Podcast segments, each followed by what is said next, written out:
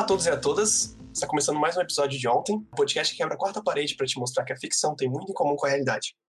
Eu sou o Lucas e comigo hoje estão o Ícaro. Olá pessoal, sejam bem-vindos. A Dag. Oi pessoal, tudo bem? E claro, e claro não, e um convidado especial. Hoje a gente trouxe o Alex aqui. Nosso Quem que é você, convidado. Alex? Conta, conta pra gente.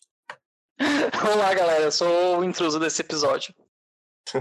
É o nosso correspondente um lá. Quem tu é, quem tu é, o que você faz. Eu sou farmacêutico por formação, sou apaixonado por literatura e divulgo ela no meu Instagram. Para quem quiser me achar é no arroba lecobastos.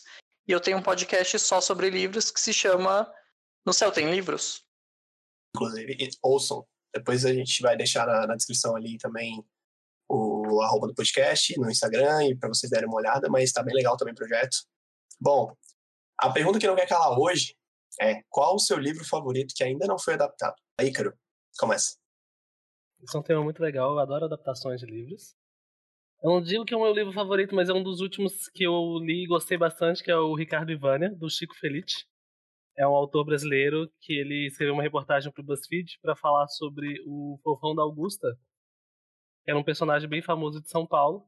Ele acabou adentrando na história desse personagem. É era um cara, um homem gay, que aplicava silicone no rosto. Então todo mundo conhecia ele por esse lado mais obscuro, só pela deformidade. Mas com o Chico entrevistando e adentrando a vida dele, ele descobre que tem uma história de amor lindíssima por trás de tanto silicone. É bem legal. Interessante. É, Dag? A série que eu tô esperando acontecer, que é The Wheel of Time, a Roda do Tempo. Eu nem sabia que ia ser essa. Ah, uma série de livros de fantasia escrito pelo Robert Jordan. É um livro de fantasia com 14 é, livros, bastante volumosos, bem densos. Explora de forma muito detalhada a, o mundo mágico, questões de fantasia distópica mesmo. Tanto é que é um livro tão importante para a literatura fantástica que inspirou vários outros, inclusive Game of Thrones e vários outros que vieram depois dele. Até os próprios autores de fantasia o consideram é, o segundo melhor livro de fantasia existente, depois de Tolkien, por óbvio. Né? Uh, e, para minha felicidade, já está sendo gravada pela Amazon no entanto, parou por causa do Covid. Então vai sair essa série, vai sair. Esse momento é seu, Dago. Esse momento é meu. Alex? livro que eu tenho muito carinho e não foi adaptado e eu talvez queria é, é o livro, o primeiro livro da biografia da Maya Angelou, é Eu Sei Porque o Pássaro Canta da Gaiola. É, é, o primeiro volume de sete, conta a história dela como mulher negra no interior dos Estados Unidos, sofrendo toda a repressão e o racismo que os brancos causavam naquela época. E ela conta de maneira muito poética durante a prosa dela. Inclusive, ontem a gente estava comentando, o Ícaro falou que as pessoas esquecem que é uma biografia por conta da, da qualidade da, do texto dela. Mas hum. quem sabe um dia ela é adaptada para alguma plataforma. Com certeza. A, adaptação tá sempre tendo alguma nova aí, né? Uma hora eles vão, vão mirar nisso aí. e você, Lucas? Uh, a minha, é, na verdade, já teve uma adaptação para o mundo do cinema, na verdade, mas assim, a gente prefere esquecer, que é Percy Jackson, né? É uma, uma das minhas séries favoritas, assim, de livros. Uh, são cinco livros, a primeira série do, do Rick Jordan, né? Percy Jackson e os Olimpianos. E os dois filmes são bem esquecíveis, por assim dizer. E agora, esse ano, a melhor notícia que tivemos, uma das melhores, na verdade, notícia de 2020 foi que a Disney vai adaptar para o Disney Plus, o serviço de streaming, e finalmente acho que teremos uma adaptação à altura que essa série merece. Então, estou esperando ansiosamente que, que essa série saia. Será que vai ser bastante desses livros porque eu gosto do contexto qual eles foram criados. Isso. Sim. Ele começou a contar histórias para o filho disléxico, para aprender uhum. um pouco de história. E eu, como disléxica que sou, acho bem legal. e é por isso a mitologia... os personagens são disléxicos. E é super inclusiva, assim, a série, os outros livros também tem outras séries depois, e é, é bem inclusiva, é bem, uma linguagem bem moderna também. E são muito legais as histórias, muito legais mesmo. Estou bem e foi, não, é um e foi uma infanto, série que. Né? É uma boa história infantil. Isso, Isso, mitologia, mitologia junto com o nosso mundo, assim, mitologia é, grega junto com o nosso mundo atual. É muito legal, assim. Foi uma série que introduziu mitologia grega para muita gente também, né? Com Porque certeza. É uma forma diferente de você aprender sobre os deuses. Diferente do livro de história, do professor chato falando, tu vê ali uma aventura de um semideus aprendendo a descobrir esse mundo. Isso. Eu achei interessante, na verdade, porque foi, é um livro destinado à criança, é, a, a, a Uhum. fina- a infância final, não é um livro para adolescente. Os livros, geralmente, para criança são muito simplórios, e esse não é um livro necessariamente simplório. Então, eu acho que é uma boa literatura infantil. Isso. É muito bem escrito. Então tá, vamos então pro episódio de hoje. Ou, não, pra edição de hoje, não. Não. Vamos começar o episódio. A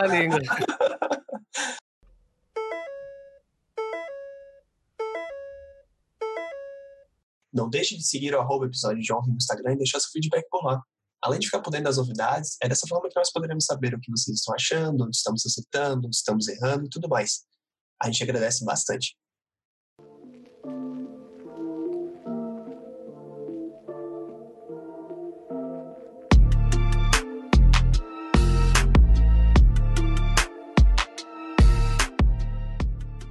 Então tá. Ah, hoje a gente está reunido aqui para falar sobre um assunto que gera bastante discussão normalmente, que é a questão das adaptações literárias para o mundo das séries. Na verdade, não só de séries, né? Mas a gente vai focar mais em séries aqui por conta do nosso podcast ser sobre isso.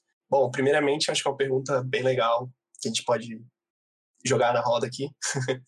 é se adaptar ainda é uma receita de sucesso. Ah, o que vocês acham sobre? Considerando os últimos grandes problemas que a gente veio que, que a gente vê nas séries que vieram de livros, adaptações, enfim. As grandes maiores séries, ou boa parte das maiores séries e os maiores filmes são adaptações. Sim, A literatura continua sendo.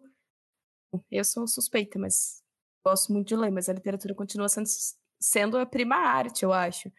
Porque para o modo televisivo, né? Continua, com certeza, adaptar é uma receita de sucesso quando é bem feita. E isso é, um outro, é uma outra discussão. Mas com certeza é. Game of Thrones aí para mostrar é, Handmaid's Tale, enfim, todas as. Até as séries adolescentes são tudo adaptação. Uhum. Sim.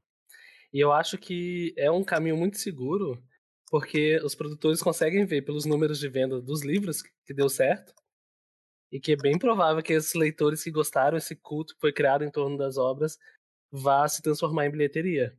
Então acho que talvez seja um dos caminhos mais seguros assim para você adaptar uma uma série, um filme, é dar uma olhadinha na- nas vendas dos livros. Então ainda é uma receita de super sucesso. Você já sabe que vai ter público. Isso. Uhum. Vai- Você não vai conquistar o público, você já começa com o público. Isso. Sim. Já tem os fãs, das, pelo menos, que já leram aquela obra, né? Agora eu que pergunto pra vocês, vocês gostam de adaptações?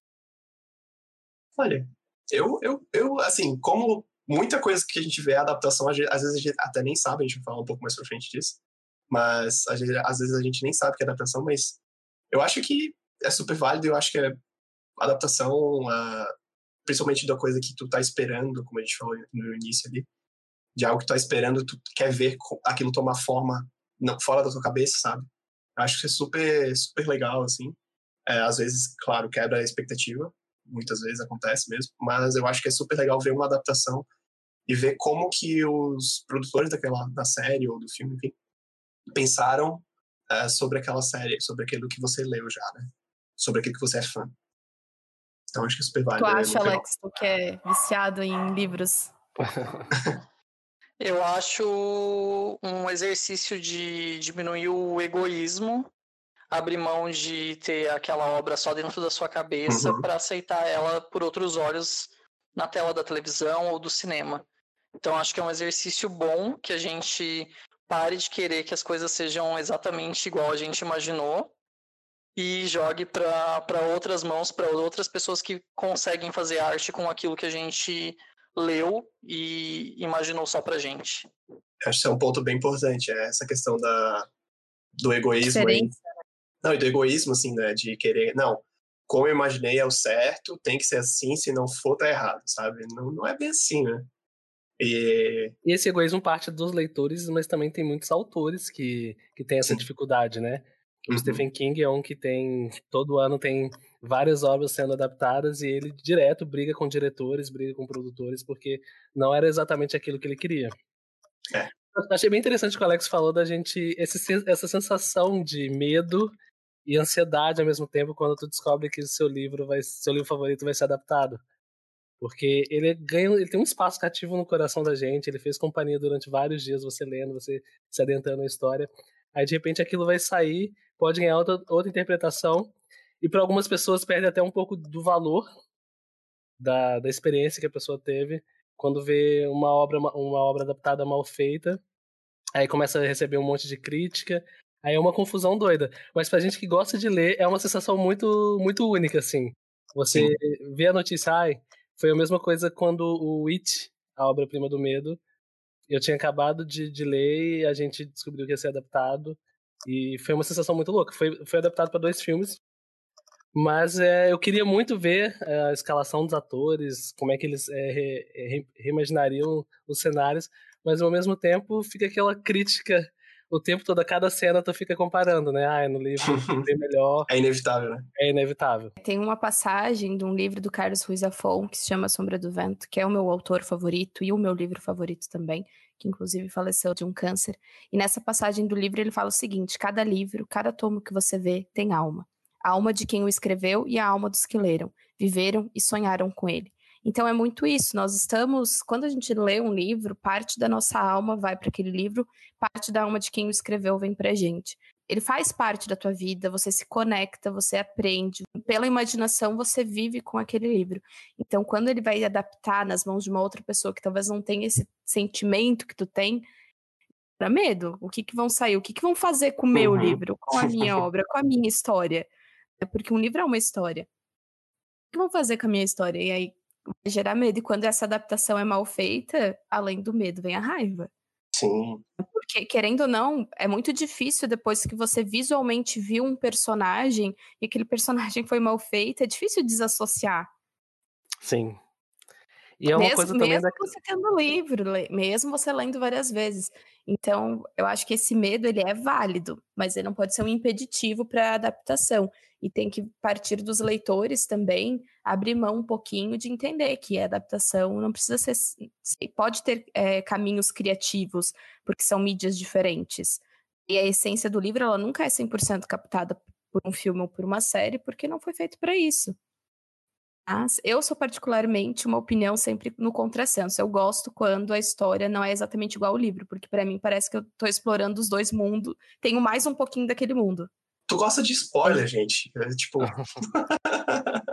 eu, eu não orno muito, né?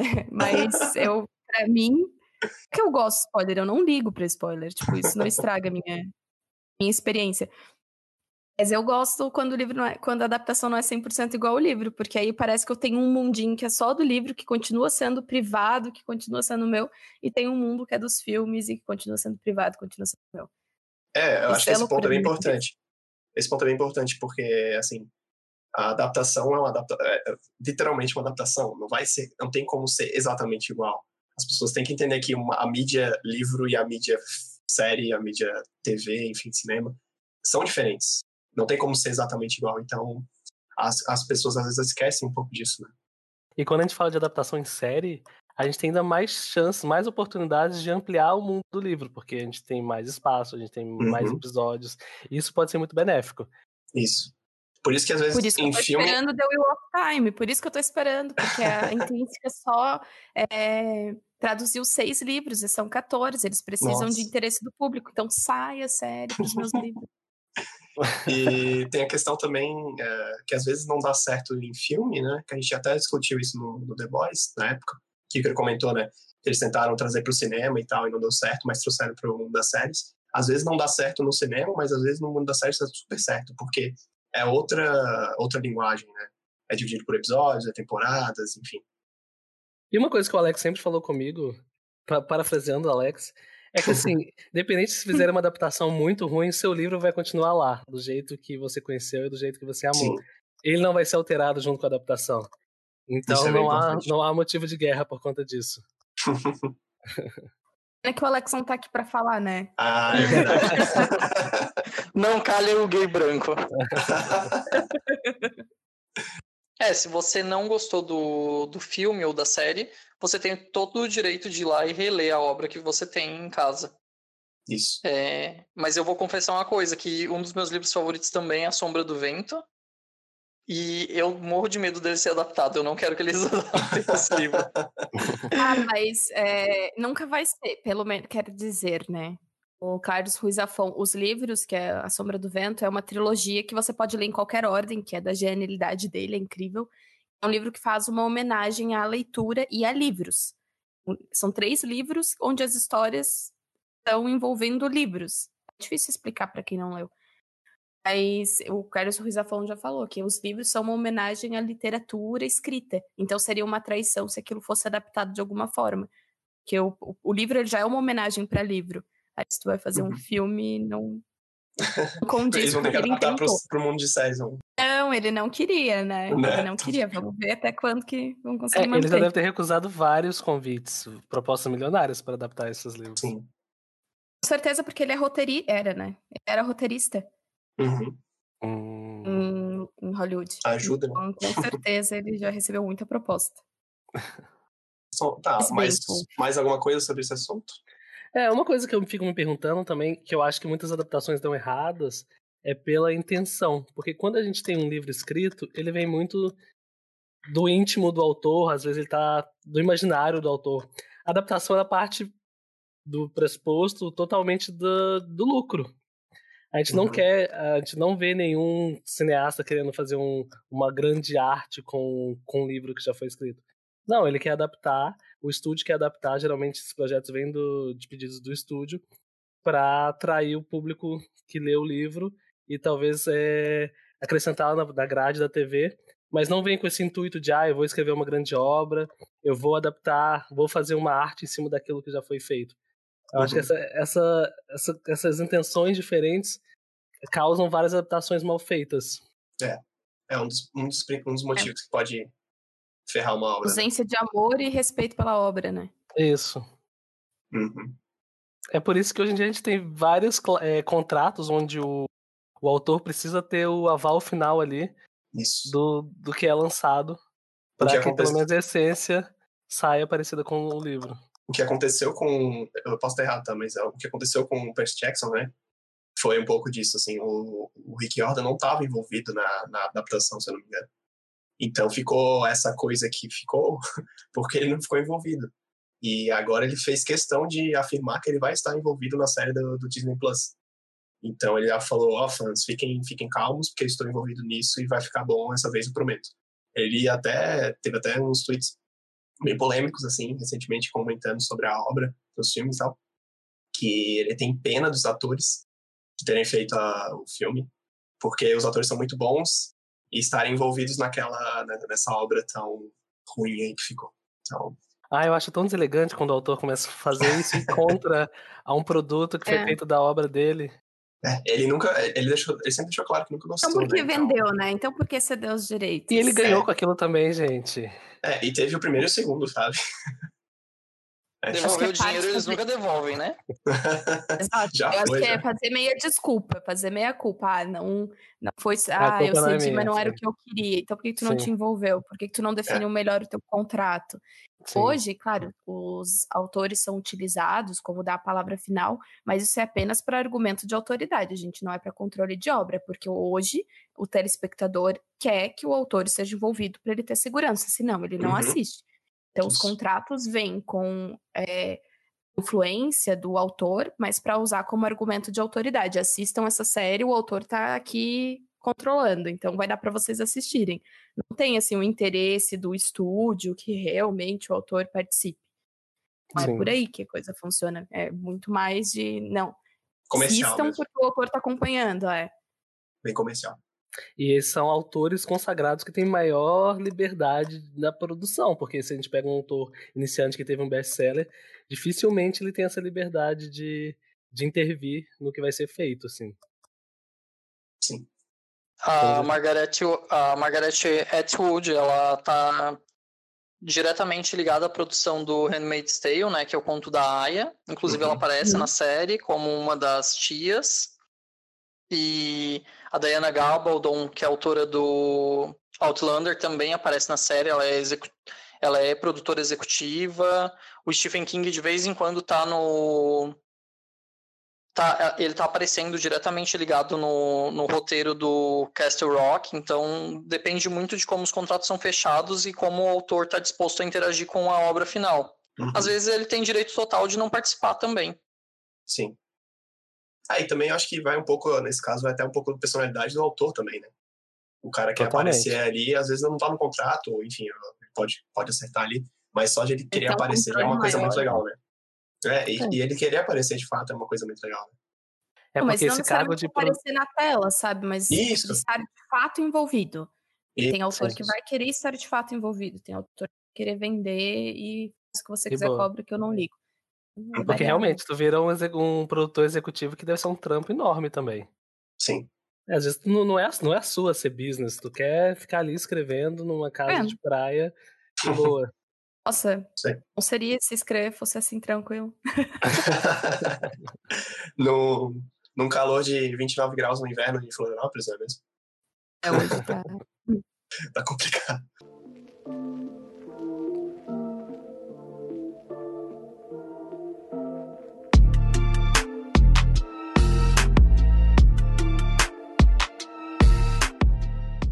Vocês, qual foi a decepção de adaptação em série? Ai, meu Deus, deixa eu lembrar. Tem vários filmes, eu tenho mais filmes do que séries na cabeça. Hum, eu acho que a minha decepção foi Gossip Girl, porque eu comprei o livro pra, pra assistir a série e eu achei o livro péssimo. A série ainda. Nossa, isso que eu ia falar. Mais ou menos. A série consegue ser melhor que o, que o livro, porque o livro realmente é ruim, mas a série também é ruim. Não, eu acho que o Outsider. Eu tive essa decepção inversa com Gossip Girl. Comecei a assistir, comecei a assistir quando lançou, então na época eu gostava bastante. E aí eu comprei o livro, tipo, ah, que legal, né? Geralmente livros são melhores que as obras, então, bom, vai ser legal, vai ser interessante ler, vai ser melhor que a série. Gente, olha, eu juro por Deus que eu não consegui terminar o livro. olha que eu, eu, vou até o fim, eu sou Nossa, teimosa, agora que eu, eu lembrei. não consegui terminar. A então capa, então, a capa dos livros é bem é bem pop, bem que nem a série, assim, né? Se não me engano, é tipo um pedaço é. de uma menina com vestido, assim, e ela brilha, assim, é um negócio bem... Eu sou cria de Gossip Girl. Não, Foi uma das primeiras séries que eu assisti. livros adolescente, mulheres, são é. tudo assim. Não, é. mas eu amava Gossip Girl, gente. Eu amava mesmo. Foi uma das primeiras séries que eu comprei o box. E assim, eu achava muito divertido. Nem sabia que tinha sido que era adaptada de um livro. Mas a série foi um fenômeno estrondoso, assim, da, da CW. E eu trouxe vários grandes também. autores pra, pra mídia, né? A gente conheceu o Blake Lively ali, a Lady Tom Master, o. Como é que chama o Deep? Chase. O coisa. Chase Crawford. Acho que é Chase Crawford. Então ela, ela estourou vários grandes, grandes, mas entre muitas aspas, mas vários grandes nomes assim que estão hoje em Hollywood. A série fez, deu nome, muito mais que, a, que os livros. É, uma série com certeza já ouviu falar, né? Mesmo que tu não tenha visto, todo mundo falava sobre, né? Outra que a gente assistiu, eu e o Alex, recentemente, e a gente gostou, e eu vi muita gente que leu o livro também reclamando, foi Outsider, do, do Stephen King. Foi adaptado para HBO. Outsider, eles não tinham nenhum personagem carismático, né? O que é difícil de manter numa série de investigação quando você não se importa com as vítimas dos, dos crimes que são investigados. Então, acho que tem muito peso nisso daí. Sim. Com certeza. Mas uh, alguma outra que vocês também consideram que foi uma adaptação ruim? Tirando o Gossip Girl aí, do Alex. His Dark Materials. His Dark Materials. Não, então, o Gossip Girl eu... foi uma adaptação boa, ela conseguiu boa. ser melhor do que o livro. É, mas o Alex achou que foi ruim. Eu tô fomentando o que o Alex disse. Não, a gente teve um, um desapontamento inverso. A gente se desapontou com o livro, não com a série. Ok. Não, mas agora eu, eu falo o desapontamento com a adaptação foi o livro, o filme é péssimo e a série não consegue ser tão boa assim. Não consegue ser boa o suficiente para chegar perto dos livros. É, do Exact Materials eu eu comecei a ver, o filme eu vi na época que lançou, é assim, eu lembro que eu fiquei tipo, cara, vai ter uma continuação por causa do final, né, enfim, é o primeiro livro só, né? caraca, vai ter uma continuação legal. E na época eu achei, é, legalzinho, assim, mas meio bagunçado. E eu sentado. E nunca mais ouvi falar nisso, né? E aí, de repente, ah, HBO vai adaptar pra série. Eu, caraca, que massa, quero ver. Porque aquele filme é ruim. Depois eu revendo, tu vê que é muito ruim mesmo. Aí tu vai ver a série, eu comecei a ver a série, assim, eu acho que eu vi uns, vi uns quatro episódios, cinco, assim, eu tava vendo quando tava lançando mesmo. E de repente, sei lá, parei. Não tive mais vontade de ver. Mas, assim, eu digo que é melhor do que o, do que o filme ainda. Mas não é aquela coisa, assim, que eu acho que, que, que, que uniu todos os fãs da série e falando, nossa, realmente agora tá à altura. Mas acho que não, né? É, aquilo ali foi uma grande promessa da HBO que também foi por água abaixo, assim. Mas porque... tá confirmado a segunda temporada, inclusive, né? Mas é aquela Tá coisa. confirmada? Aham. Me surpreende até, porque é uma série sem, sem alma. Tu vê os personagens fazendo coisas, você não se importa muito. E É. tem uns efeitos especiais bem legais. É, os efeitos são Os- legais, assim. Aqueles, como é que chamam os animais que acompanham eles? Putz, eu nem lembro. Os Demons. Os Demons. demons são bem legais de ver, são muito bem feitos. Mas assim, não, se- não te diverte, tem episódio que acontece, acontece um monte de coisa, não acontece nada. Uhum. Então não agrada nem um público mais jovem, nem um público mais velho, que é algo mais complexo. Eu tive essa impressão. Uhum. A gente nem terminou de assistir, né, Alex? A gente viu o quê? Oito episódios? Hum. Não, a gente terminou sim. Nós terminamos? Eu não terminei. Eu, nem, eu não avancei, eu vi os dois primeiros. já dormiu. É, eu posso ter dormido. É verdade, posso ter dormido. Não, mas eu, para quem estiver ouvindo o podcast, eu indico que leia, vá na fonte. É, os livros são. O nome da trilogia em português ficou Trilogia Fronteiras do Universo. São três livros do Philip Pullman e são obras-primas da fantasia. Não tem como dizer que gosta de literatura fantástica sem ter lido eles. A bússola de Então, ouro, a, atrás dele. a faca, A faca sutil. sutil, sutil e o. a luneta âmbar. Isso. Dag, tu, que série que tu se desapontou na adaptação? Olha, que complicado, porque dos livros que eu li que foram adaptados, é, eu gostei de todas as séries que foram adaptadas dos livros ou quadrinhos que eu li. A exceção, claro, de adaptações de heróis, tipo Arrow, Flash, Nossa. essas CW Things, eu já nem CW. considero, né? é, da CW Things. Mas aí eu já nem considero. Mas as demais, que como foi Handmaid's Tale, Alias Grace, ah, American Gods, esses- até o próprio Game of Thrones, a exceção da última temporada, que tem os problemas da última temporada, foi uma adaptação excelente, que mudou o mundo das séries, né? Sim. Ferris mudou tudo. Então, eu realmente tenho pouquíssimas. Acho que quando a série ela é, é mais adolescente, quando é uma adaptação mais adolescente, ela peca muito mais. Uhum. Minha visão, assim. Pode ser. Isso é uma visão boba, mas ela, ela peca muito mais. Agora, quando já é uma, uma história muito mais consagrada, mais que não tem orçamento, a série continua sendo uma série interessante de assistir. Como Merlin. Merlin, que é uma adaptação das histórias do Rei Arthur, é uma série sem orçamento nenhum, bem sem orçamento, dá pra ver que o figurino é bem coisa de é, loja de fantasia, e ainda assim. verdade. E ainda assim é uma série legal de assistir, é divertido. Por quê? Porque a história, às vezes a história é tão boa que nem eles querendo eles conseguem errar, assim. É, Game of Thrones eu acho que vale a gente comentar um pouquinho, porque foi um dos últimos grandes fenômenos literários e televisivos que a gente viu. Eu lembro que eu ia pra faculdade seis horas da manhã e, tipo, no ônibus, várias pessoas com aquele livro gigante, lendo de manhã e na volta à noite também. Então é, é algo que todo mundo comentou, que todo mundo parava nove horas da noite no domingo pra assistir. E foi uma adaptação de muito sucesso.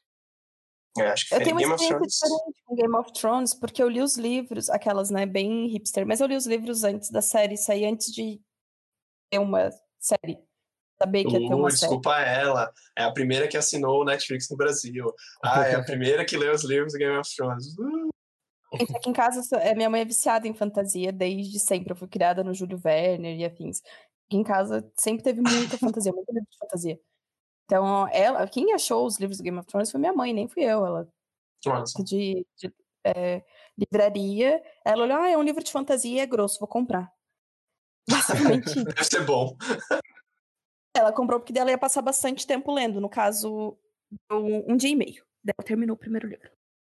É, então a gente comprou bem antes, assim mesmo, de a gente saber que ia ter uma série.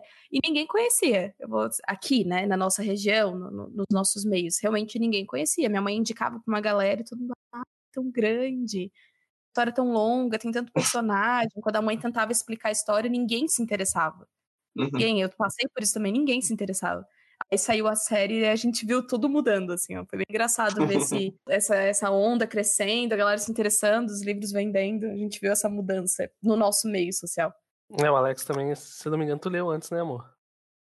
Na verdade, eu participei da, da, da solicitação de trazer para o Brasil a obra, porque ah, o sério? pessoal, o pessoal, é, quando, quando começou a fazer um pouquinho mais de sucesso, o pessoal acabava comprando, comprando a tradução de Portugal para cá. Então hum. comprava, trazia para cá. Daí eles trouxeram a primeira tradução sem a, sem a, na verdade eles trouxeram a primeira adaptação sem a correção para o português do Brasil. Eles só adaptaram algumas palavrinhas, fizeram Nossa. a troca e eu li nessa primeira tradução de Portugal que era muito truncada, demorava muito para você engatar a leitura porque era um texto que não foi feito para o brasileiro ler. Uhum. Daí eu, a gente acabou fazendo solicitação. Eu enviava e-mail para a editora Leia, eu não tinha nada para fazer, né? eu, eu, e meus amigos a gente enviava e-mail para a editora Leia para eles trocarem, para eles refazerem a tradução para melhorarem nos próximos volumes, mas deu certo. Ah, legal. Não te julgo, eu continuo mandando e-mail para a Intrínseca para ela traduzir de uma vez o sétimo do. Olha aí.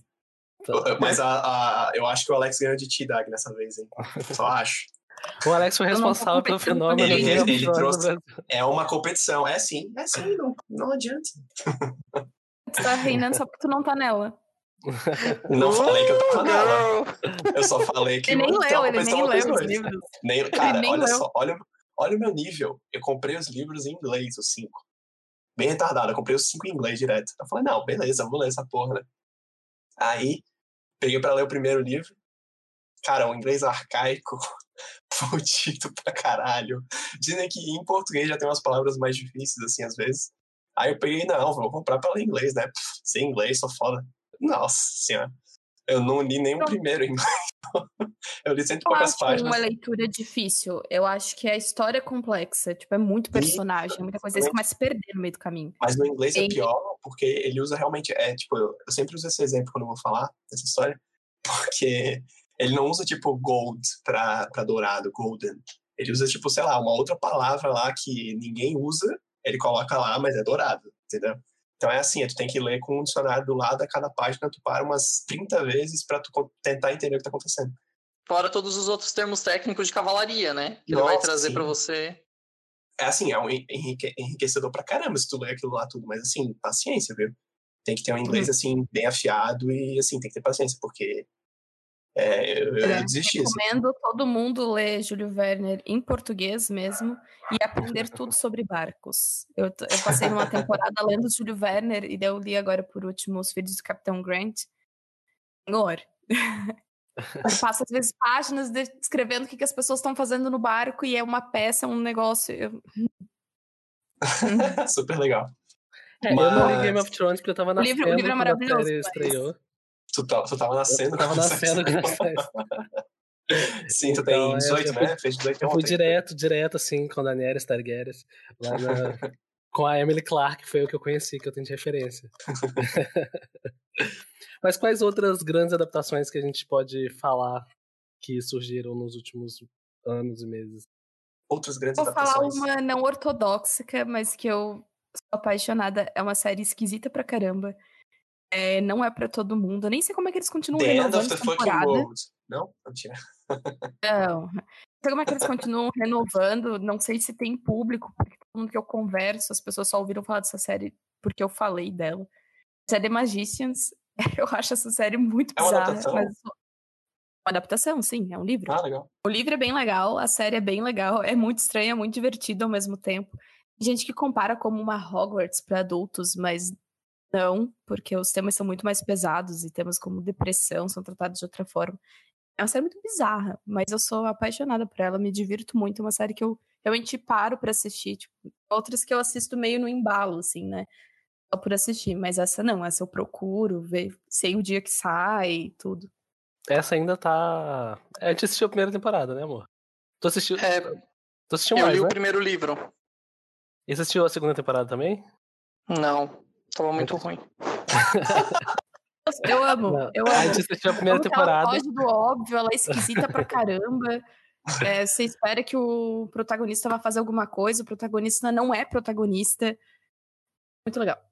Eu super recomendo, mas eu sempre dou um alerta também quando eu recomendo. Não é uma série que é. Eu não imagino que seja uma série de grande público ou que muita gente vai gostar. Acontece que às vezes essas séries que a gente não dá nada por elas vão parar em streamings mais acessíveis, tipo Netflix, e começam a fazer sucesso. Que é o caso de Pose, que a gente assiste. A gente baixava até então, mas depois que foi parar na Netflix, todo mundo começou a assistir, todo mundo. Não baixa, não. Ninguém Ah, baixa achei a que não série. Não cara. pode baixar a série, não. Isso aí, isso aí é contra as leis, gente. Isso é crime. Ninguém aqui faz isso. É, foi na locadora virtual que a gente, baix... que a gente alugou, Isso. então. Chamada. Popcorn Time. Só pra finalizar o- a série que a Dagli comentou, ela é baseada no livro Os Magos. E ela começou como um texto de ironia, misturando Hogwarts e Nárnia. O autor queria ironizar esses dois mundos que, infelizmente, foram criados muito infantis. E ele queria dar um tom adulto para essas duas histórias. Então ele misturou o mundo da J.K. Rowling e do C.S. Lewis. E colocou sexo, drogas, inveja, ciúme, todos os, é, todos, todos os sentimentos que os adultos têm, ele conseguiu incluir ali. Eu acho que vale super a pena dar uma olhadinha. Eu acho que todos os três livros já foram publicados no Brasil. Ah, e a série está disponível no Globosat. legal, legal. Então, A série vale a pena sim. Inclusive, acho que as temporadas posteriores são melhores, bem melhores do que a primeira. E o desenvolvimento dos atores é uma coisa bem absurda. Que faz toda a diferença também, né, gente? Com certeza. tem atores que vestem muito bem o personagem, Uhum, isso pode garantir o sucesso de uma série adaptada. sim.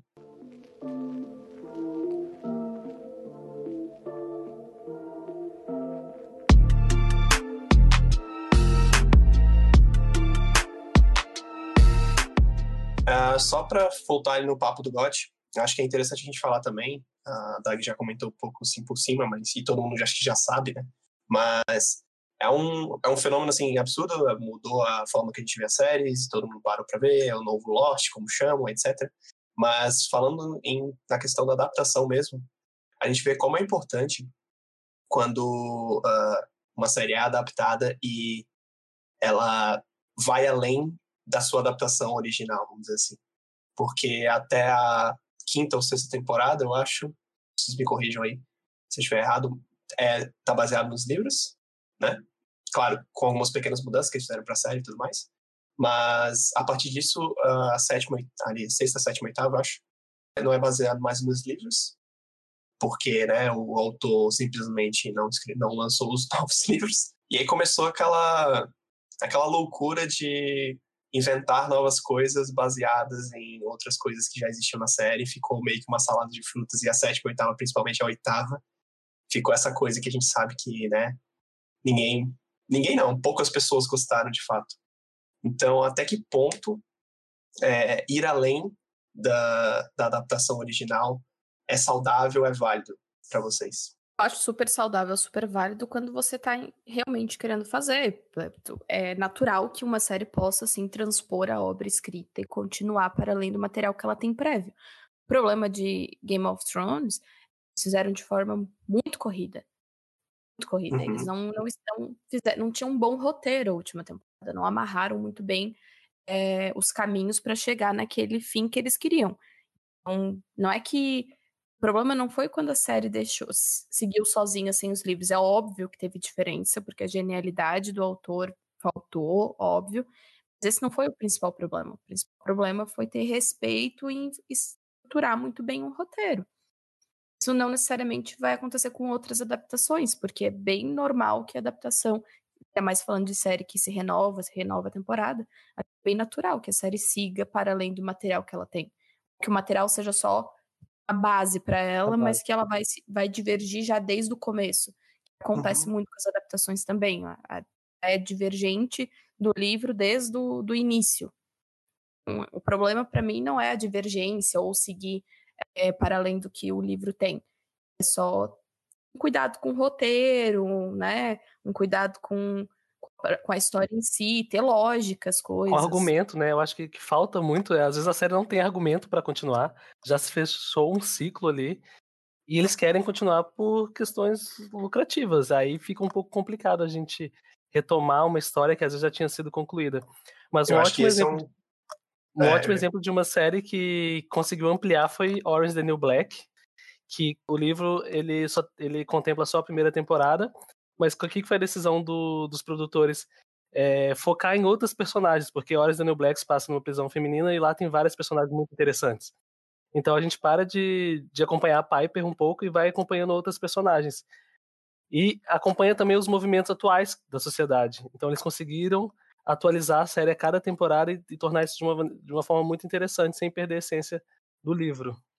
Aí eu agora também tenho um exemplo, um mau exemplo disso, que é, que é recente, inclusive lançou a última temporada, a quarta agora, que é 30 Reasons Why, que deu um bafafá ferrado, né? Uma polêmica em cima da série. Acho que desde a primeira temporada, na verdade, tem uma polêmica pelo assunto que ela trata, né?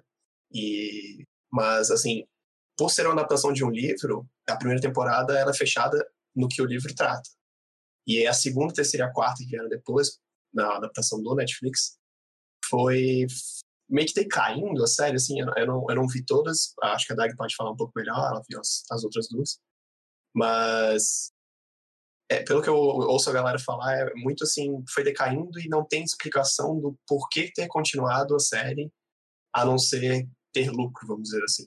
O Netflix não justificou de uma forma boa ou soube explorar bem a história para ter continuado com ela em si. Continuou porque tem público. Ponto. A, a série Sim, continua lucrativa. E aí, se tem público assistindo, é porque aquele público aparentemente tem gostado, porque continua vendo. Mas aí, é, aí que tá, aparentemente, né? Porque eu só vejo a galera cair em cima e falar mal. Eu não entendo por que que... Se elas tá, se a pessoa continua falando mal, mas continua assistindo, eles vão continuar produzindo, porque é. vai continuar rendendo. É, é que é o, que dado que eles avaliam, né? O número de, de pessoas assistindo. É, Exato. Algoritmo. E não só a Netflix faz isso. O Shonda Rhimes, por exemplo, não termina nunca algumas séries dela. Uhum. Grey's Anatomy tá aí pra provar. Eu acho que não tem Nossa. mais tragédia possível para acontecer numa série e ela continua. Tá eu acho que só não aconteceu atentado terrorista daquele hospital, se duvidar. Eu acho. Eu acho que deve ter acontecido, sim. Viu? Pode ter acontecido. É. Pode, mas pode ser que tenha acontecido já também, então, porque eu parei de ver. Tem muita série que não para nunca. Acho que Sim. a única que eu, eu dou um, uma colher de chá é para Supernatural, porque eles queriam acabar e os fãs faziam um monte de petição e continuavam assistindo. Eles queriam acabar, e as pessoas continuavam fazendo petição. E daí eles abraçaram essa, essa coisa de continuar para sempre e começaram a brincar mais com, com os episódios. Até tem episódios um pouco mais humorísticos, assim. Tem um episódio com o Scooby-Doo, não tem? É, eu, eu, tem um episódio com Scooby-Doo. A série ela se tornou uma outra coisa série se tornou uma outra coisa. Aí eu dou a colher de chá pra Supernatural, porque os fãs realmente não queriam que acabasse e estavam fazendo de tudo pra série continuar. Se duvidar, eles, faz... se duvidar, eles faziam o buraquinho e bancavam a série, se deixasse, né? o... Enquanto a Dag tava falando, vocês não vocês não estão vendo, porque vocês não estão vendo as nossas caras, mas o Alex tava fazendo a cara tipo, não, não, foi uma bosta. Por que que foi uma bosta, Alex? É... Eu não, falando... eu eu não falei que a série foi boa. Eu não falei que a série foi Falei que eu dou uma colher de chá pelas razões pelas quais a série não parou nunca mais. Eu Ela... acho que a série perdeu o motivo de continuar na sexta temporada, onde eles estavam questionando a própria mitologia. Né? Eles partem do princípio de mitologia cristã, demônios e anjos e Deus e tal. E daí eles realmente veem anjos, eles realmente veem demônios, e daí começa a se questionar: existe Deus? Ó, oh, será que existe Deus? Começou um curso de teologia ali, que não tinha necessidade nenhuma de existir. E dali em diante eu acho que ficou, para mim, pelo menos, eu fugi daquele barco. Virei o ratinho da história e desisti porque não não, não existia mais é, linha de roteiro para aquilo.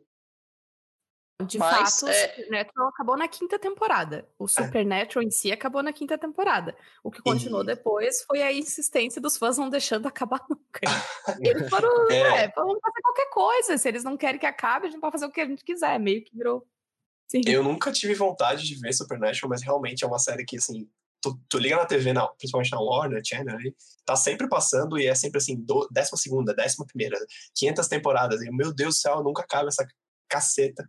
E, assim, outra que eu, que eu acho que é um exemplo legal também pra falar nesse, nessa vibe aí, que deixou de ser boa depois de um certo tempo, pelo que eu ouço a galera falar também, nunca tive vontade de ver, é The Walking Dead. Se eu não me engano, até a quarta temporada, sei lá, a quinta temporada dizem que é boa, e depois ela, tipo, pff, sabe, ladeira abaixo. Aí falam que na nona volta a ficar bom, mas tipo, meu Deus, cara, assim, o que você tá fazendo pra, parar, pra ficar cinco temporadas sem tal negócio tá bom e você continuar vendo ainda, sabe? Eu abandonei esse barco faz tempo. Abandonei o Walking Dead faz tempo. Ah, não. Era muito repetitivo a história, o contexto. Não, não. Eu gostei da primeira temporada de The Walking Dead. Só que pra mim. Ah, Gostei em do- 2099, quando lançou, né, eu acho. Ela tava nascendo também, tô brincando. É, não, eu gostei bastante, eu achei a estética bonita. Só que pra mim, o problema é que o cinema já esgotou muito dos, das narrativas em volta do, dos zumbis.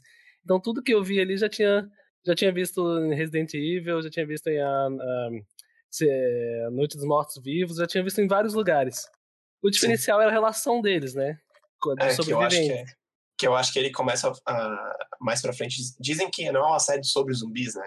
Ela começa a ter essa questão da política, das relações entre eles e tudo mais pra frente. Mas, pelo que falam, não ficou muito bom. É, o que eu vi, eu achei meio raso.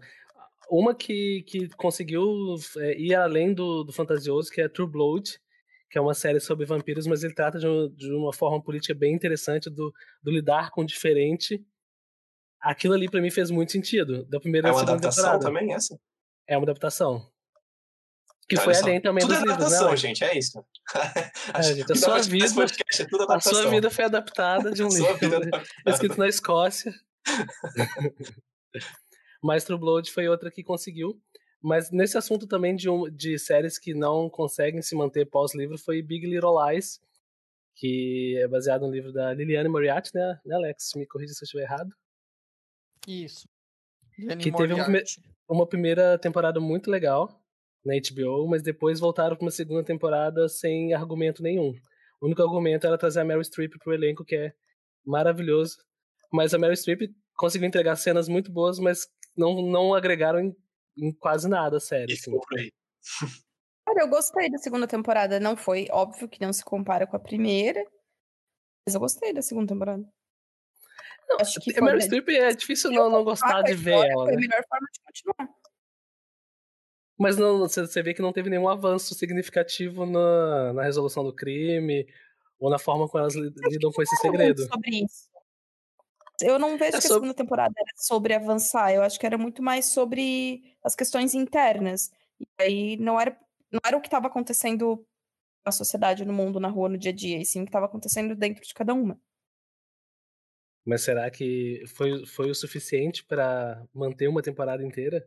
Porque elas lidam com a culpa, e isso desde o começo, desde a primeira temporada, isso já é bem nítido. E a segunda temporada, pra mim, tem a volta de uma sogra questionando a morte do filho dela e causando. Spoiler. Hã? Spoiler! Não, não é spoiler. No primeiro episódio. Tô brincando. Mas eu, eu- é, foi bem mais fraca que a primeira temporada. Isso é, isso é fato. Não sei se vai Ah, ter uma sim. terceira. Eu acho que vai. Eu acho que teve bastante, teve bastante, ah, bastante gente falando sobre, né? Então acho que é capaz de ser mesmo. Bastante Acho gente que vai. Tem gente que é uma série mesmo. É, é uma série de diálogos muito boa. E a gente adora ver gente rica. É Eu igual sou rico! Gossip Girl. Eu fui catequizado com Gossip Girl, então ver gente rica se fudendo é maravilhoso. Sex and the City tá aí também, né? Gente rica, mulheres ricas andando pela cidade. Sex and the City. Nossa, tipo, Eu, eu tentei assistir em 2017, só que pra mim o texto já tava muito ultrapassado.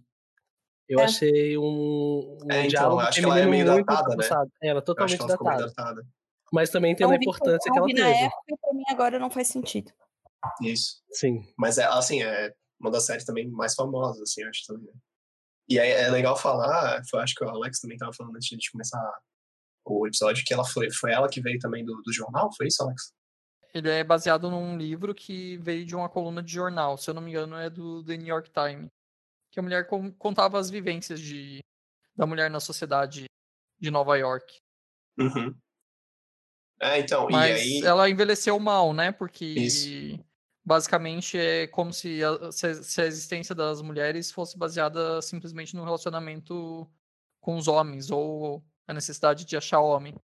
Então, foi por isso que ela envelheceu mal. E é um discurso muito elitista, né? A mulher que quer seguir uma carreira profissional na, nos altos cargos, é, ela fica entre o amor e a carreira, ela não contempla todos os tipos de, de mulheres na sociedade. Mas ainda também nesse, nesse detalhe do, uh, de ser adaptado, a questão de onde veio a adaptação, né? Eu acho legal a gente comentar também que quando a gente pensa em adaptação, não pensar somente em livros também, nem HQs, mas, por exemplo, nesse caso de Sex and the City e também de Modern Love, que, né, que é uma série da Amazon Prime, que, meu Deus, maravilhosa, assistam, por favor, é, vem de, também pode vir de, de jornais, por exemplo, a, os contos, ou de contos, enfim.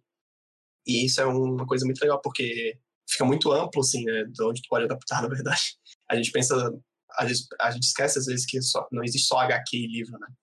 O detalhe do Modern Love ter ficado uma série super boa é prova de que isso é muito possível de ser feito, né? Eram histórias publicadas numa coluna do New York Times também. Sim, e eu acho que a indústria está cada vez mais de olho em todas as formas de mídias e produção de conteúdo possível. A gente vê até perfis de Instagram se transformando em livro, daqui a pouco virando série também. Então uhum. a adaptação pode vir realmente de qualquer lugar.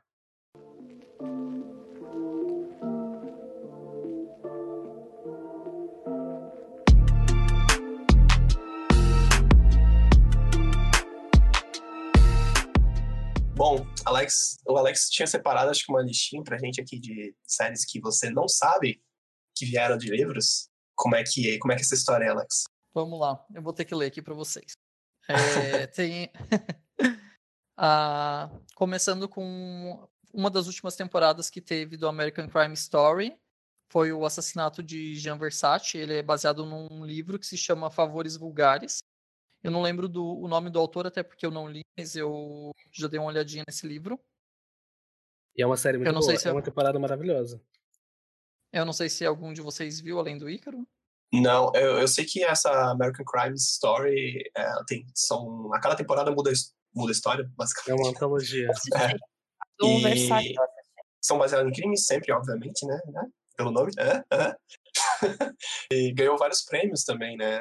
Acho que tem, tem umas temporadas que são mais. Tem umas temporadas que foram mais premiadas, outras, mas sempre tá em pauta nessas premiações, a gente vê, ouve falar, né? Acho muito legal. São duas temporadas até agora. E ela pega. Ela, a característica dessa série é pegar crimes bem emblemáticos nos Estados Unidos que movimentaram a opinião pública. Então, do Gianni Versace, uma delas, e a outra é do O.J. Simpson.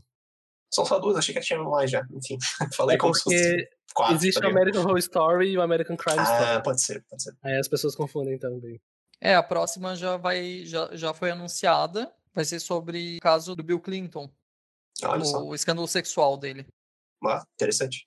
Mas sem data de lançamento, por enquanto, até onde eu saiba. Corona Vibes. Infelizmente. a segunda série é o Dexter, que eu li o. Se eu não me engano, eu li os dois primeiros livros.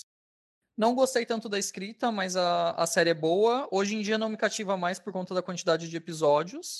Eu acho que ela já, ela já foi finalizada alguns anos atrás. Foi. Uhum. Mas tinha um, um, grande número, assim, de fãs. E, se eu não me engano, é Dexter também, que dizem que o final é ruim, né? O final da série. Eu não fui até o final. Mas todo mundo fala de Dexter, todo mundo fala, ah, é horrível. É, né? O final é péssimo. é triste isso. Já comentei é, em outro podcast, nossa, difícil é ter uma série com final bom. Fica aí. Eu acho que a série que, que tem um final bom é a que dura pouco. Pode ser. Porque ela ou ela ou ela não finaliza e deixa aquela curiosidade e nostalgia, ou ela vai até muito longe do que se propunha do final. Uhum. Não sabem como terminar e ficam enrolando, enrolando. Sim. Isso. É, tem o Canto da Sereia, que é baseado no livro do Nelson Mota. Ela é uma série brasileira, foi produzida pela Globo. Tem também, eu me lembrei agora, o Se Eu Fechar os Olhos Agora. Foi, é da Globo também, foi baseada num livro ganhador do Jabuti, de mesmo nome. Gabriela também, não foi? Gabriela foi uma novela, foi uma série, foi um filme, foi tudo que é possível do Jorge Amado. Eu sempre indico, é um dos meus livros favoritos da vida. É, embora não seja sério, também é válido falar, já que a gente tá falando de brasileiro, de O Alto Compadecida, que é um dos maiores clássicos, assim, no filme, né, brasileiro, que é adaptado do livro do Ariano Suassuna também, muito bom. Isso, é de uma peça de teatro, nesse caso. Isso. Tá passando agora também o Carcereiros, que é baseado em um livro do Drauzio Varela. Vamos exaltar as produções nacionais também. Sempre. Tem o The Witcher, que é baseado numa série de livros e no jogo de videogame. Isso. Eu não sei se a série deu muito certo. Ah, acho que sim. Eu, eu vejo a crítica, a crítica é boa, assim, pelo que eu vejo falar. Eu ainda não vi, eu também não joguei o jogo, embora eu seja gamer, eu não joguei o jogo. Mas todo mundo fala muito bem, que é muito bom. A série é muito boa. Acho que o Kel, é o Kelvin, né?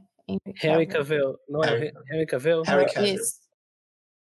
Ele é o protagonista. Acho que ainda falta um pouco dele atuação. Essa uhum. série é muito boa. Eu gostei bastante. Eu não assisti. Tem o Annie with Annie, que foi cancelada, que é a história daquela menina chata. Foi cancelada? foi. Olha só. Não, a Milã é maravilhosa a série. Existe uma petição na internet para voltar uma, com uma nova temporada, né? Odeio crianças que, que veem o mundo de forma positiva, gente. Desculpa aí. que absurdo, Alex. Gente, isso é a característica das crianças. né? É? Isso é a criança tem que ser depressiva. Ela tem que ser depressiva. Tem que ficar pensando nos problemas. Eu odeio. Crises existenciais infantis. Vamos refazer a frase do Alex. Eu odeio crianças, ponto. Mais ou menos. Não, é que eu tenho trauma com história poliana, gente. Ah, não, sim, vibe, sim, não. sim. Mas acho que Ai, não é a mesma coisa. Não é vibe. Poliana também me irrita. Tem a série Yu, que fez sucesso, não sei como, porque tem um primeiro episódio sofrível. É. Na Netflix, é livro também. Mas eu acho que a série U fala muito com o que a gente vive hoje, né? Do Stalker. Da é, acho que por isso, né? Mas o tema, acho né? por isso que foi sucesso. É, essa, com certeza. É você ter toda a sua vida exposta nas redes sociais. É um tema super atual, né? Mesmo. Não que a série seja boa. Na verdade, não é nem a tua vida exposta, né? É o, o é romantizar o psicopata, romantizar o relacionamento abusivo. Essa, a Também. primeira temporada eu acho bem boa nesse sentido, a segunda. Uh... Netflix. Depois gente... vem Bones, Hannibal, Narcos, Mindhunter, Desventuras em Série, todas essas disponíveis na Netflix, exceto Hannibal, eu não tenho certeza. E outra que é, que é baseada em livros é Lost, que eu não sabia. Olha, eu não sabia também. Até ver Essa era a grande surpresa que eu ia trazer, galera. ah, Obrigado, Ícaro. Vai, a gente refaz, a gente refaz. Não, pode deixar, Vai. pode deixar. Não, não, não. Vamos deixar assim que é mais natural. Para quem não sabe, o Lost em si ela é baseado num livro de um autor chamado William Golding. Ele ganhou o Nobel da Literatura. Olha o só. nome do livro é Senhor das Moscas. Nesse livro, o autor ele traz um, um experimento literário que ele vai pegar a teoria da tábula rasa. Nessa teoria, as pessoas em um mundo sem influência externa, elas vão desenvolver em si algum as características é, únicas é, indiciocráticas, como diriam os, os estudiosos, é, de bem e mal. Cai um avião no, no mar e essas crianças são levadas pela maré para dentro de uma ilha, em algum lugar do oceano, e eles desenvolvem ali uma sociedade a partir dos conceitos da personalidade das crianças.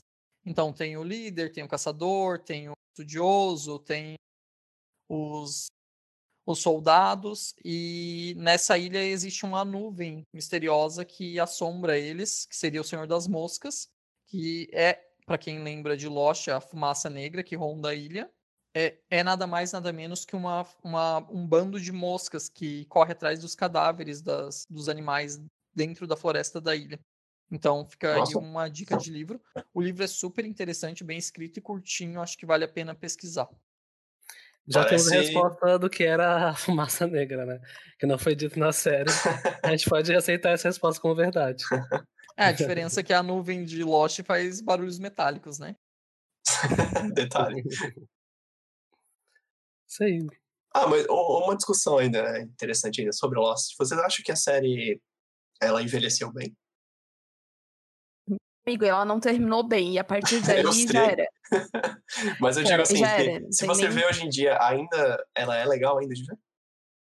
Eu acredito que Não. sim. Eu acho, eu Eu acho que acho ela que não. finalizou melhor do que Game of Thrones ainda.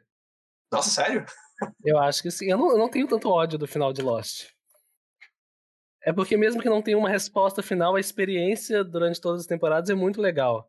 Ela criou uma nova forma da gente assistir série, da gente se importar com os personagens. Com ela surgiu é, o fórum de internet, onde todo mundo discutia teorias. Então eu, eu acho que eu tenho muito apreço por Lost, assim, por tudo que Lost criou pra cultura pop também. Mas eu acho que uma pessoa que não viu pegar. Eu acho que ela envelheceu mal, no sentido de que se alguém não viu, for assistir agora, talvez não. Eu acho que a pessoa não vai se interessar por conta de saber que não vai chegar em lugar nenhum. É, então. Vai entrar isso num beco né? sem saída. Mas Lost tem muitos personagens legais, tem momentos muito icônicos, assim. É, eu, eu Ah, mas comentei, acho que isso não é o suficiente pra alguém que vá agora e. Não, eu vou assistir porque tem personagens interessantes. Eu acho que isso Uhum. é o que faz ela lembro envelhecido que. mal. Eu lembro que na, eu comentei em outro episódio já do podcast, mas eu, eu lembro que na época que minha, minha tia via, ela via na pré-internet, e ela via quando lançava, então era uma outra experiência, né? E, e eu lembro que eu, eu, eu vi alguns pedaços, assim, na época e tal, com ela e tal, e parecia ser muito interessante, mas, é, sei lá, realmente eu não, hoje em dia eu não... Fiquei com uma dúvida. Tu falou que ela era pré-internet, via quando lançava. Eu via quando lançava, não entendi se pré-internet. Pré-internet no sentido de, tipo, não a internet que a gente tem hoje em dia, né? Tipo, não é a mesma coisa como foi com Game of Thrones, as discussões. Não tinha. Não, é, a sim. mesma, não, foi, não é o mesmo nível, nesse sentido. Enfim, não, não é uma série que eu tenho vontade de ver, eu só perguntei mesmo por curiosidade. O que vocês acharam? Eu acho que é por isso que eu acho que ela envelheceu mal, porque ela não desenvolve hoje vontade das pessoas verem. Uhum. O problema é que ela carrega associações negativas das pessoas que não gostaram. Então, Isso. todo mundo que vai falar de Lost hoje em dia já fala que ah, o final é uma bosta. Agora, por exemplo, Game of Thrones, eu acho que mesmo tendo o final que teve, eu acho que é uma série que, que vale a pena ver, sabe? Sim, eu conheço várias pessoas que estão vendo agora. Isso. Eu acho que mesmo assim ainda vale ver. É diferente. Engraçado isso. É curioso. Eu acho que Game of Thrones ele não, ele não vai envelhecer mal.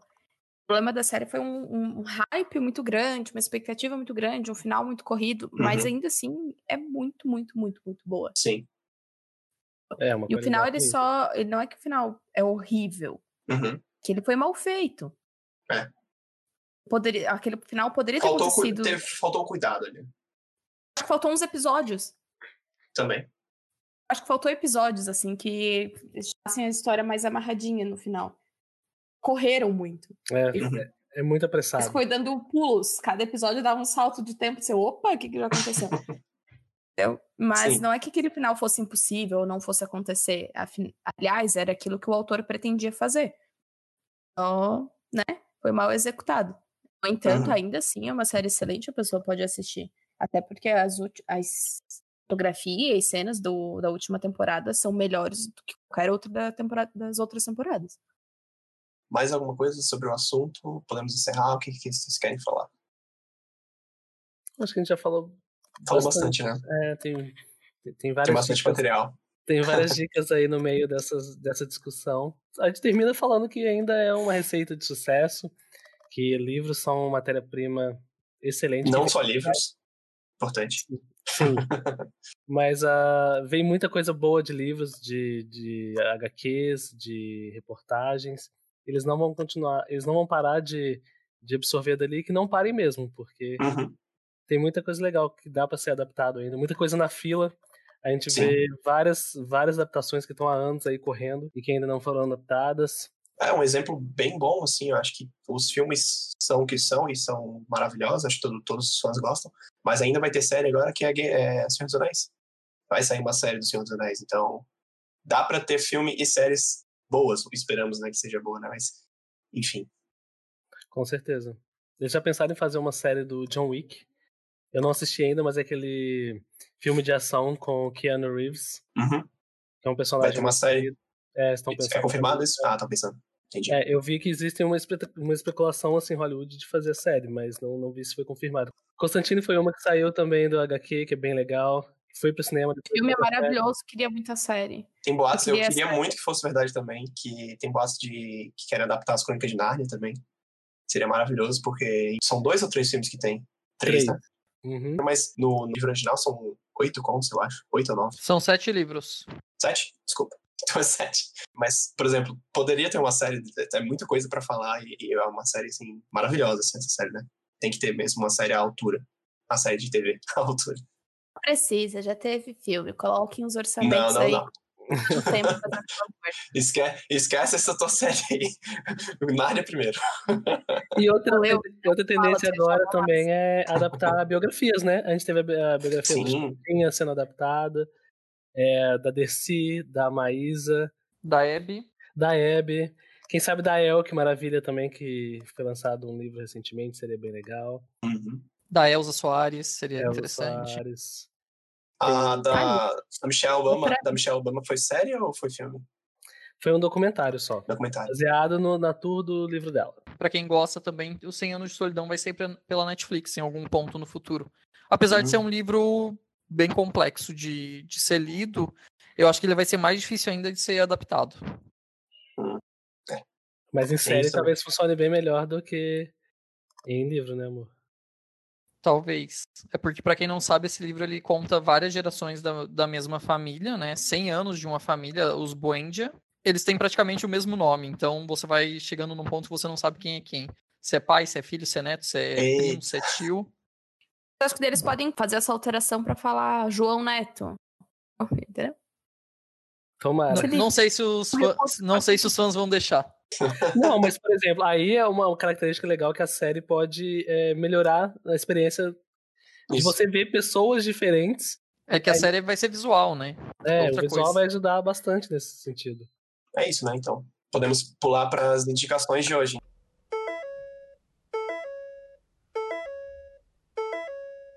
Não deixe de seguir o arroba episódio de ontem no Instagram e deixar seu feedback por lá. Além de ficar por dentro das novidades, é dessa forma que nós poderemos saber o que vocês estão achando, onde estamos acertando, onde estamos errando e tudo mais. A gente agradece bastante.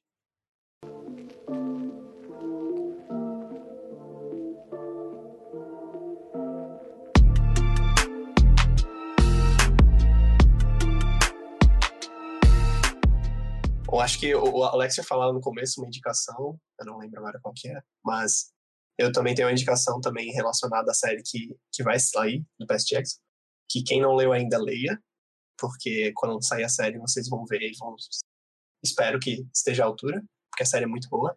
E não só a primeira, acho que todos os do, do Rick Riordan ali que tem a ver com Past Jackson são muito boas. Então leiam, vale muito a pena. Ícaro, tens alguma indicação? Então, eu gostaria de indicar o filme As Golpistas. Se eu não me engano, ele foi adaptado de uma reportagem, uma reportagem jornalística, é, que eles é, mostravam como é que funcionava o golpe de umas strippers. Aí foi, é um filme super legal com a Jennifer Lopes. Foi indicado a vários prêmios no ano passado. E é um dos meus favoritos. Alex? Eu quero indicar um livro que eu tô lendo agora. O nome dele é Território Lovecraft. A série já tá pronta, é do Jordan Peele, vai sair pela, Net, pela HBO no, em agosto. Ele conta as histórias de, das pessoas negras durante o período de divisão dos Estados Unidos. Então, tem a parte do sul, que é perigosa para que eles andem sendo perseguidos de racismo mesmo, e tem o norte. E no meio dessa história, o personagem principal ele recebe uma carta que ele deve para uma cidade que ele vai receber algum, alguma herança é, que ele desconhece o que seja. E ele vai para o sul dos Estados Unidos, sofrendo todo o racismo e todo o perigo de ser assassinado no meio do, do caminho. Só que nisso é misturado, além do, do perigo de sofrer atentados, é, tem os monstros de toda a obra do H.P. Lovecraft. Ele era um autor de fantasia e ficção científica racista, é, obviamente racista, só que ele era muito bom no sentido de criar monstros e deuses espaciais. É, Então, a acho que as série- pessoas conhecem talvez o Cthulhu, Cthulhu. Cthulhu é um dos mais famosos é o, é o grande deus octo, octopoide dele.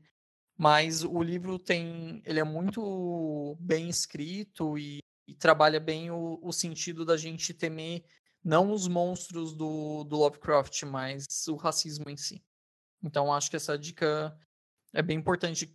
Quem, quem gostar do tema, que leia antes de sair a série. Interessante, interessante. Dag, tem alguma indicação? Sim, vou indicar que todo mundo leia por gente a Roda do Tempo. Vai sair a série pela Amazon Prime. É, Pelo amor de é Deus, o- leiam, gente. Leiam, ela tá implorando.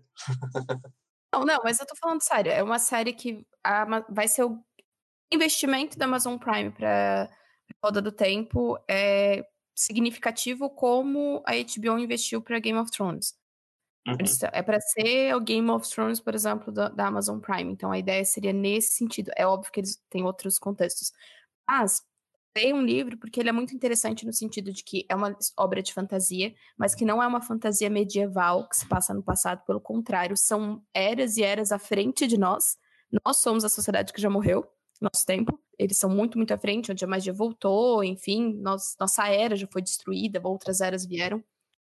Ele é baseado ideias do, do budismo, taoísmo, algumas ideias orientais, e fala muito sobre o papel do homem e da mulher na sociedade. Vai falar sobre sociedades onde são extremamente matriarcais e governadas por mulheres, outras onde são extremamente mais voltadas para o homem, onde tem mulheres guerreiras, onde tem enfim, fala muito de diferença cultural e de diferença de pensamento.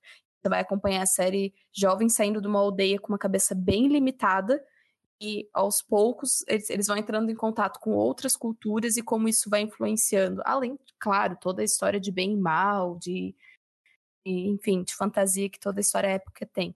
Épica tem. Então, é realmente uma das maiores obras de fantasia pós-Tolkien. Com certeza é a maior obra de fantasia pós-Tolkien. Ih, afirmou, hein?